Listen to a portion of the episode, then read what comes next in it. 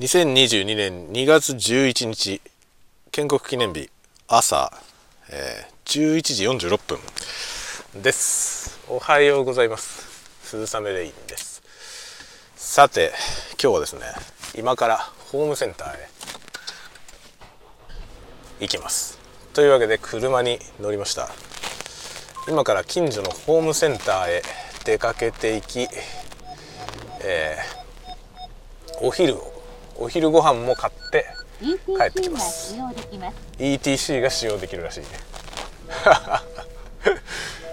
今車に乗りました。いやすげえな雪が。おちょっと待ってね。なんかうるせえものがかかり始めたんで音量を下げました。さて。あすごい天気いいですね。今日はめちゃ青空で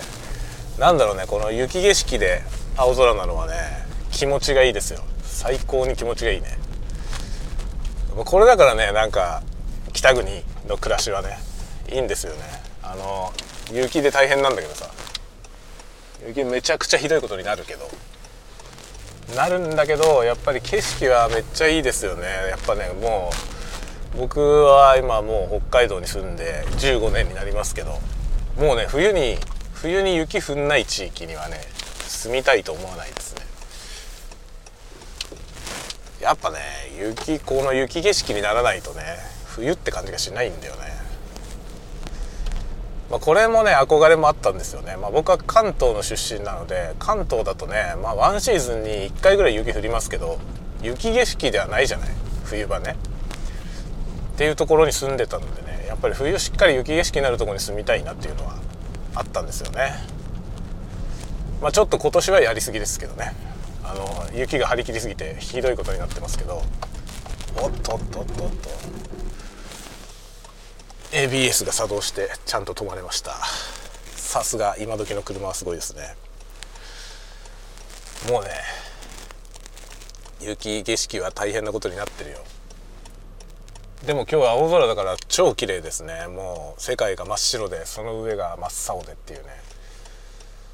でまあ札幌市はねそれほど建物が少ないわけじゃないのであの北海道の他の地域に比べればねそんなに空が広いっていう感じはしませんけど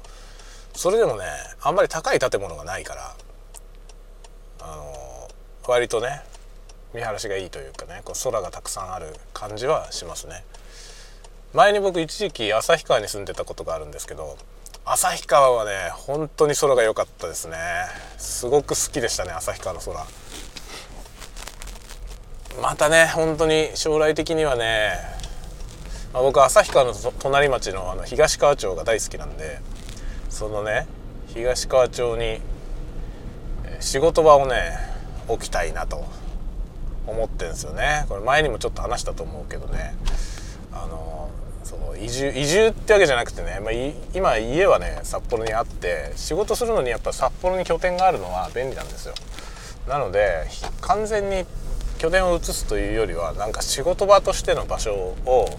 作ってね。でまあなんだろうなそのクリエーションをする場所。アトリエみたいな場所をねそこの東川町に持ってそこでなんかものづくりだけはそこでやるみたいなそういう風にしたいなと。思ってるんですよね。まあいずれにしても子供が大きくなってからだね。あの今はねあの子供がこっちで札幌で学校に通っているからまあ僕もねこっちで一緒に暮らしていないといろいろ不都合があるんですよね。なので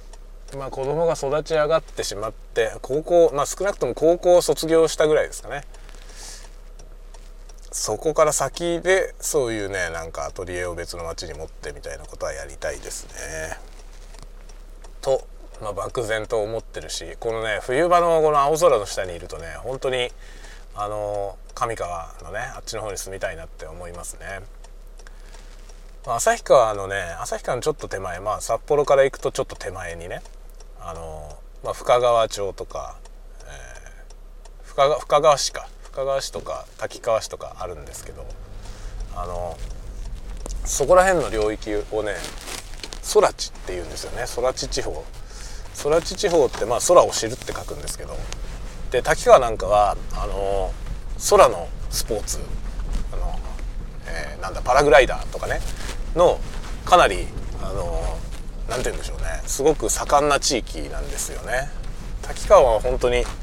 日本でも有数のそのパラグライダーのあの盛んな地域だと思いますけどね。そのね空地っていう地方で空のイベントというかその空のスポーツが盛んでね本当に空っていうことに関してはあのなんていうのかな。美しいことで有名なんですよね。で僕は過去にあの何だったっけな「、えー、坊」っていう作品を書いたんですけど連作短編みたいな小説を書いたんですけど作坊のあれな何話だったかな？後ろの方の作品ですね。作坊っていう作品は400字以内の作品を11本集めて作った「月の満ち欠け」になぞらえてねあの人生の満ち欠けを書いた作品なんですけどそのね後ろの方の作品でねあの空地でねあの旦那さんがねその空飛ぶ、えー、スポーツがね好きで空を飛んで趣味でそういうことをしていた旦那さんが亡くなって、えー、残された奥さんがそのね亡くなった旦那さんに向けて書いた作品あの手紙みたいな、えー、そういうね何て言うんだろう書簡小説的なものを書いたんですね。まあ、400字だから大した本当にわずか一言みたいなもんですけど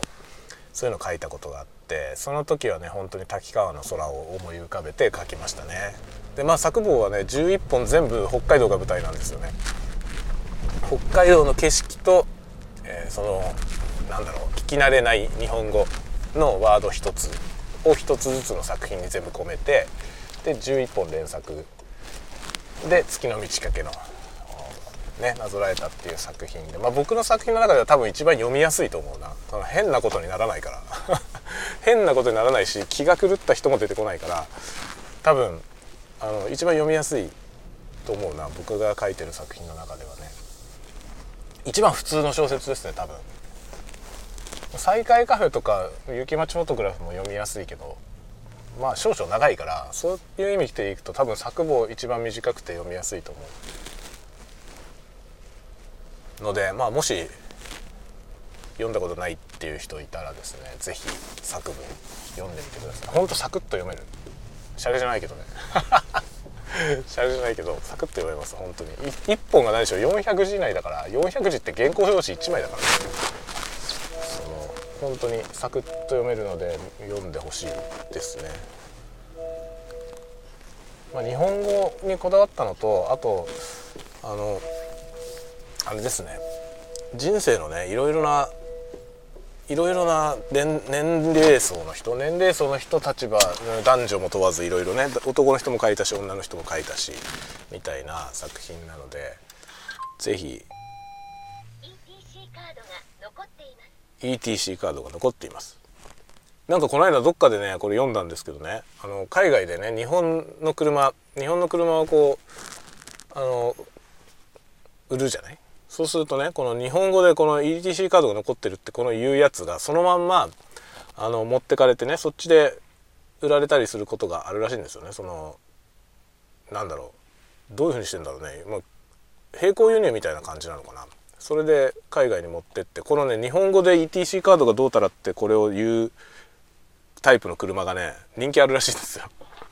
日本語が分かんない人にとってもなんかすごく人気あるんだって。この日本日本製の証みたいな風になってたりするみたいです。まあ、そんな感じで今、えー、近所のホームセンターにやってきましたのでこれからちょっと買い物してその後その近くすぐ近くのマクドナルドでね お昼を買って子供たちの分と買って、えー、お家に帰って食べるというお昼を今日は過ごします。はいというわけで皆さん今日も元気にお過ごしください。ではまた。